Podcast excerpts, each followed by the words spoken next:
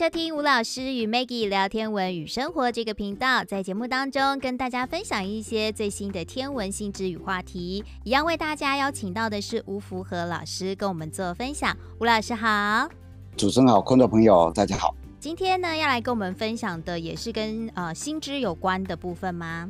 没错，今天跟各位分享，天文学家终于第一次看到恒星死亡的。应该是它的全部过程哦。现在讲的星星死亡，大概就是像太阳、恒星嘛，嗯，那像太阳死亡的时候不会爆炸，嗯，它的气体就散到宇宙间去，对，慢慢的变成白矮星的时候，散到宇宙间去的时候，它内部当然有些爆炸，嗯，但是那个不是真正的死亡。那我们现在谈的就是比较高质量，大概是太阳的质量八倍以上，死亡的时候就会产生很壮观的爆炸力量，就。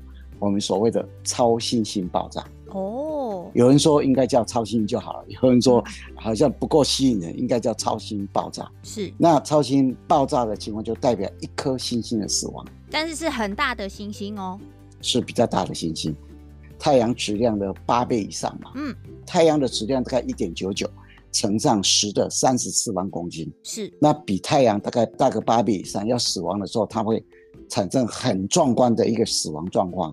它会产生爆炸，这个情况叫超新星爆炸。嗯，那以前捕捉到的都是它爆炸的时候，那时候捕捉到。嗯，那这一次不是，还没有爆炸以前就开始发现它有异样，以前从来没有。所以这个对以后啊，人类要看一颗星星，大质量的星星，到最后要死亡的时候，有点预告的作用啊。嗯，因为在天空中一爆炸以后产生的能量是非常大的嘛。那还好。都离我们算还远了哈。嗯，如果有一个超新爆炸的时候，在离地球的大概一千光年以内啊，都会对地球造成影响啊。哦、对对对，臭氧层会受到破坏。嗯，那地球会暴露在爆出来的高能量的辐射底下，嗯，生命都会遭受到危险哈。嗯，所以还好，目前所有超新爆炸都离我们还真的有点距离啊。一个大质量的恒星死亡的时候啊。天文学家估计，它抛出来的亮度大概是太阳的好几亿倍的亮度。哦，那它抛出的能量啊，大概一到二乘以十的四十四次方焦耳。嗯，大概这么多的能量。那我想说，焦耳，焦耳是能量的单位，没有什么感觉啊。那我们太阳每一秒钟释出的能量大概三点八五乘上十的二十六次方焦耳。它大概是太阳一百亿年所释放能量的一个总积哇，总和啊，嗯，这样就很有感觉了。那你对焦耳啊这个能量的概念有点有点模糊，我们举一个例子啊，嗯、譬如说我们手拿着一颗鸡蛋，嗯，吨要用一牛顿的力啊，然后你把它移动一公尺，这个所需的能量就需要一焦耳，嗯，那这样子你就说，哎、欸，这样还不是很清楚？那没关系，我们再举一个例子。便利商店买的水嘛，瓶水，嗯、那个瓶水你握在手上哦，大概要用五牛顿的力量。那你把它移动到你的嘴巴来要喝水，移动零点二公尺，嗯，大概就是一焦耳的力量，哦、产生的能量就是一焦耳，大概就这样子。是啊、哦，所以这个对焦耳就有点概念了哈。嗯、那超新星的爆炸啊，你看到它爆炸以后，可能是几个礼拜甚至一个月以上。然后的整个能量的集合啊，嗯，大概是一到二乘上十的四十四次方焦耳，嗯，那这个能量大概就是我们太阳一百亿年所释出能量的一个总和，所以超新爆炸是一个很壮观的状态，嗯，那这个超新爆炸有多难得？你知道，我们就讲我们银河系好了，天文学家去估计过，我们的银河系里面大概一千年里面哦。会有五十颗的超新爆炸，是大概二十年一颗。我们从历史上来看哦，大概一千年里面的历史记录大概只记录五次。哦，像有一颗超新星叫做 Supernova，那简写叫 SN。然后在西元一零零六年的时候，我们就把那颗超新星叫 SN 一零零六。嗯，那是在西元一零零六年五月一号被发现，在豺狼座看到了。嗯。天文学家估计它，它大概它的亮度达到负七点五等，甚至达到负九等，连连白天都看得到它。哇！所以天文学家认为这一颗超新星是有机会来这样的一颗，嗯、就是超新星一零零六，SN 一零零六。对，那接下来一零五四年七月看到了一颗超新星，天官克星嘛，在金牛座。那接下来有一颗叫 SN 超新星一一八一，八月四号到六号的时候。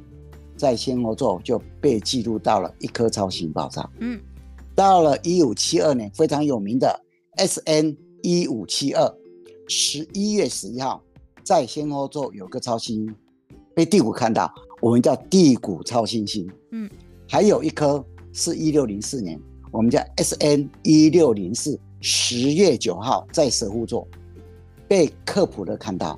我们叫克普勒超新星，哦、所以从西元一千年到西元两千年哦，在我们银河系里面就记录了这五颗。是伟大的天文学家都会刚好看到哎 他们就是晚上在看星星嘛，对，花了更多的时间在看星星，对不对？对，那后来当然就是有一期出现以后，会注意到我们银河系外面的星系嘛。嗯，第一颗被看到的。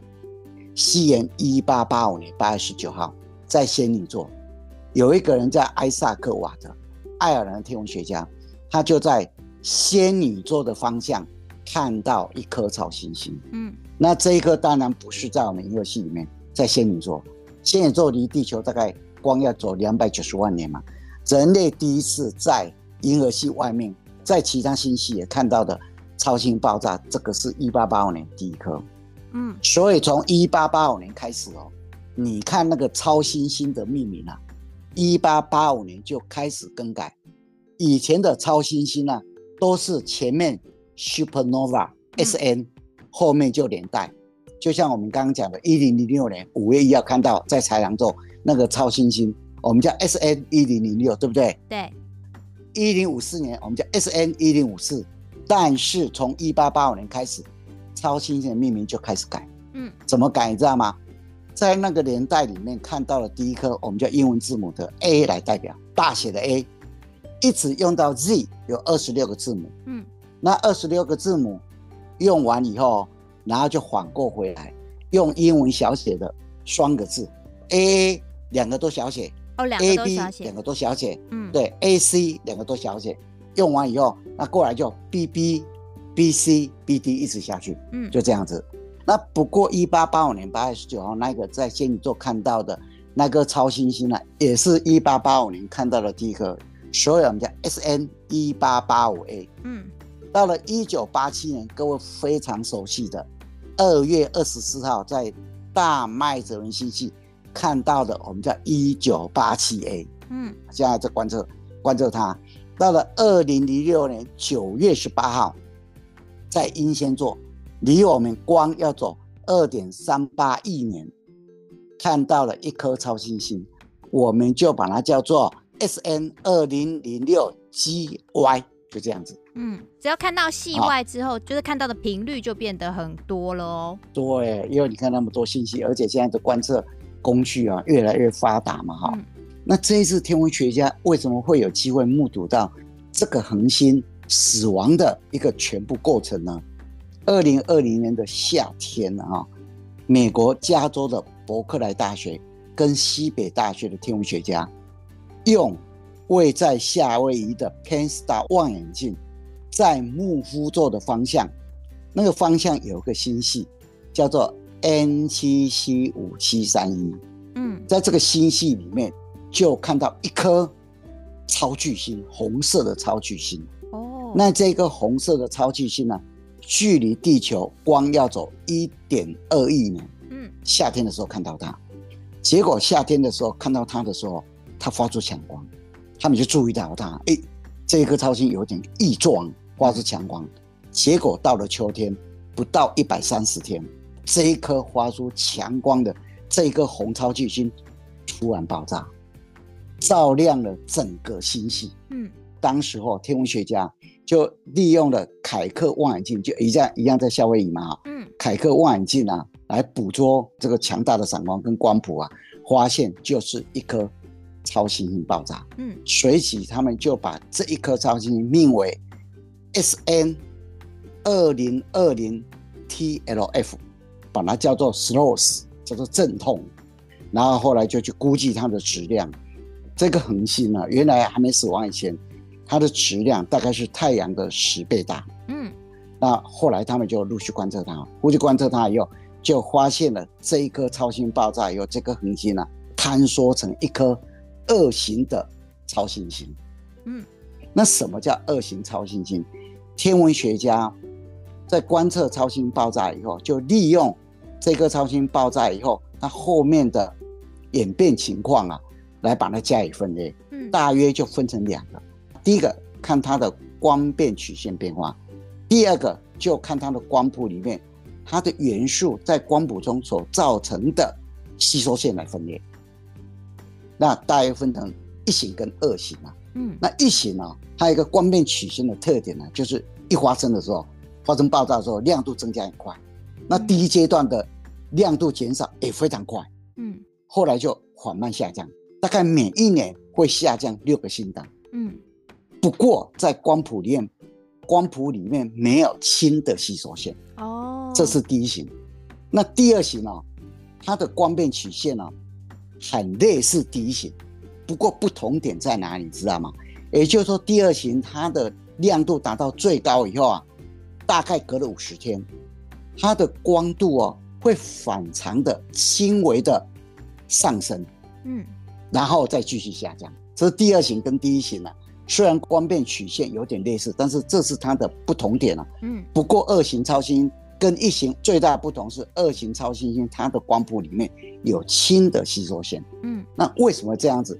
因为一型超新星呢，它的前身大概都是双星系统，那有个白矮星，旁边有个半星，嗯，那白矮星因为引力很强，旁边那个半星会慢慢越来越大嘛，嗯，演化的结果会越来越膨胀，然后它的气体会被白矮星吸收到它的它的表面来，那一吸收过来以后，呃，如果扰动非常严重的时候，会产生非常严重的爆炸，一爆炸以后啊，就被你观测到。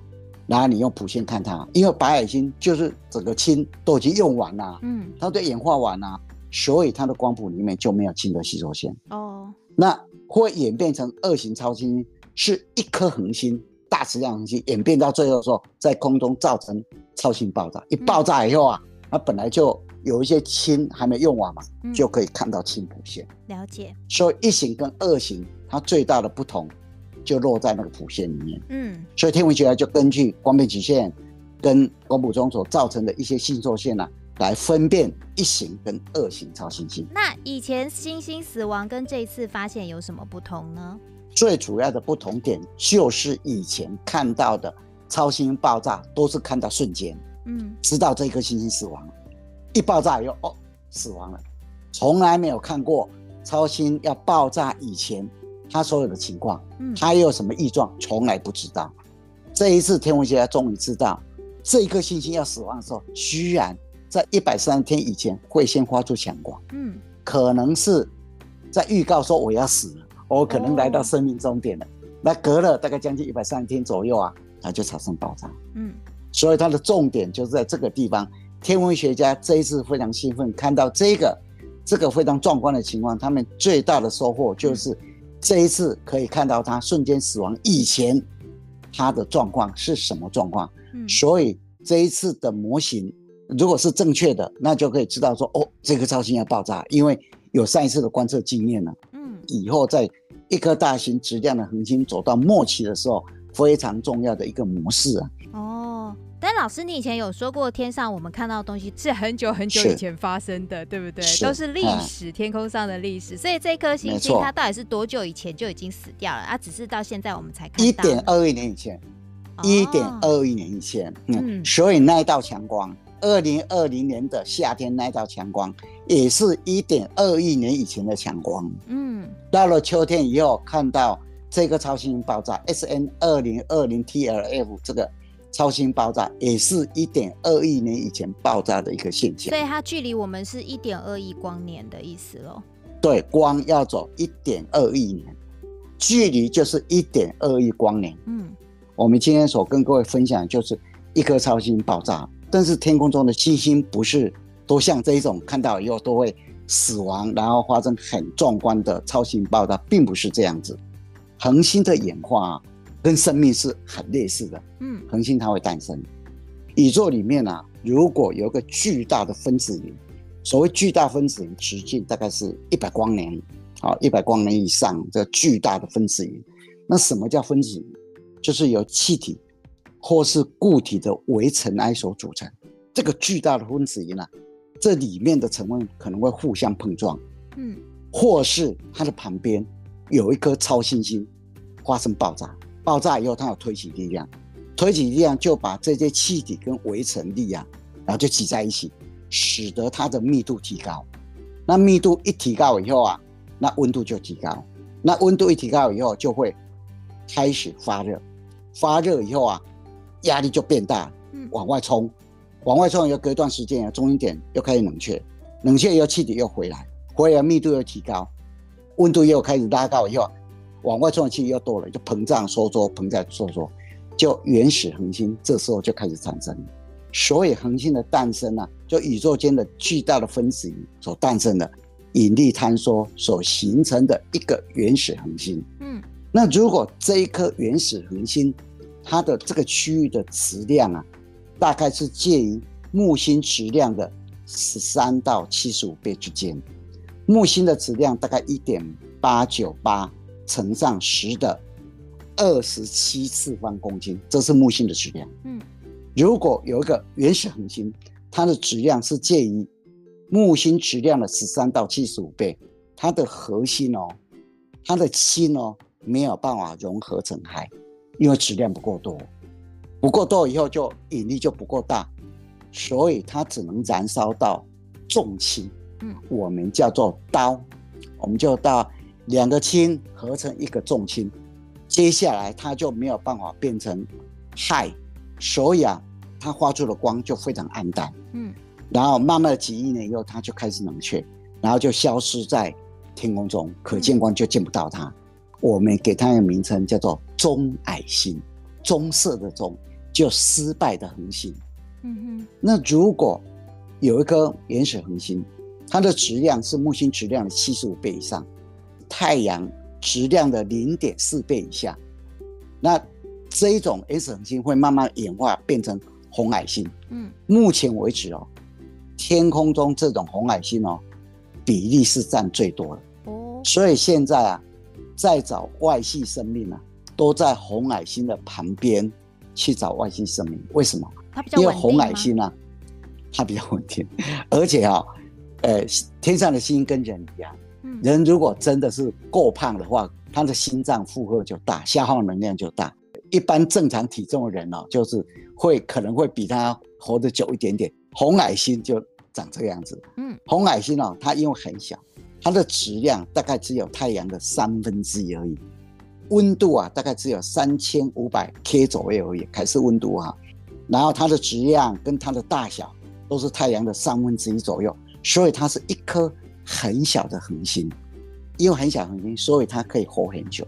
到目前为止哦，人类还没有观测到红矮星死亡的例子哦。是，所以红矮星天文学家估计它至少可以活两百亿年。它因为不够大，所以氢虽然可以融合成氦。整个星体的结构啊，除了核心以外，外面全部都是对流层。嗯，所以氢融合成氦以后啊，这个氦就很均匀的分布在整个星体里面，它非常均匀，不会像一个星体全部集中在核心里面。核心如果集中重元素以后啊，温度会一直提高，那压力就大，就会膨胀。它不会，红矮星到要死的时候不会变成红巨星，等氢都用完以后啊。呃，能量一些就散到宇宙间去，就开始耗尽，耗尽以后啊，就慢慢变成白矮星，它中心点哦，就变成白矮星哦。嗯，那红矮星它一个特点啊，在宇宙间占最多就它，它的直径跟质量啊，大概都低于太阳的三分之一。嗯，表面温度大概低于凯氏温度三千五百度以下，它放出的能量是非常非常低的，它的光度啊，大概也只有太阳的。万分之一而已。那如果一个原始恒星，它的质量稍微比较大一点点，大概是太阳质量的零点四倍到八倍之间。有一天要死亡的时候，它会从稳定的恒星变成壮年的恒星，就像太阳一样。我们太阳现在是壮年恒星了，嗯，然后要死的时候会变成红巨星哦，因为这个比较大的星体啊，它的对流层变小了。嗯，核心跟对流层之间会隔着辐射层，所以啊，它慢慢演化的时候，氢会变成氦，重元素全部在集中在它的中心点，它的温度啊就会越来越高，然后它的压力越来越大，会撑起整个星体。那越来越老化以后，星星就变成很大，我们叫做红巨星。嗯，但是啊，它的质量还是不够大，有一天要死亡的时候，不会让它造成很壮观的超新星爆炸，不会。它会变成行星状星云，气体会散到宇宙间去，中心点留下一颗星星，我们给它一个名字叫做白矮星。那这个白矮星的密度大概水的一百万度，不过它的质量哦，大概跟太阳差不多而已啊，差不多而已，大小跟地球差不多，它的质量不能超过太阳的一点四十倍。嗯，如果白矮星的质量超过太阳的一点四十倍，它会崩溃，整个星体会崩溃。所以我们就把这个一点四十倍的太阳质量叫做钱卓拉极限。嗯，这是印一的英国天文学家钱卓拉发现的，所以我们叫钱卓拉极限。那如果有一个天体哦，它的质量是太阳的八到二十五倍，要死亡的时候就非常壮观了，变成红巨星不打紧了。那有一天要死亡的时候，它会在天空中造成非常壮观的超新星爆炸。嗯，一爆炸以后啊。中心点还留有东西，那这个东西啊，其实很小，它的半径只有十到二十公里，小小一个，但是它的质量哦，居然是太阳质量三点二倍以下，一点四四倍以上，哇！所以中子星的质量，它的极限就是不能超过三点二倍的太阳质量。嗯，这是美国天文家欧本海默跟沃尔科夫他发现的，这三点二倍的太阳质量，我们就把它叫做欧本海默。沃尔科夫极限。那如果一个原始恒星，它的质量是太阳的二十五倍以上，要死亡的时候，当然就非常壮观了。嗯，会产生爆炸不打紧。那一爆炸以后啊，它那个中心点啊，它的质量超过太阳质量的三点二倍以上，中心点就开始崩溃，开始崩溃。嗯，崩溃到因为太重了，可见光经过它就会吸进去。明明有明明有东西在那里，你就是看不到它，所以后来就给它个名称。叫做黑洞，对，叫黑洞。那这一次看到的，这一次看到的应该会演变成一个中子星，嗯，因为它的质量估计出来是太阳的十倍左右。嗯，这一颗 S N 二零二零 T L F 这颗超新星呢，它在木屋座的方向，嗯，距离地球光要走一点二亿年了。那一爆炸以后，因为它的质量大概太阳的十倍，所以它一爆炸以后演变出来会变成一个中子星。嗯，我们今天啊，就跟各位分享这个非常难得的天文观测的一个现象。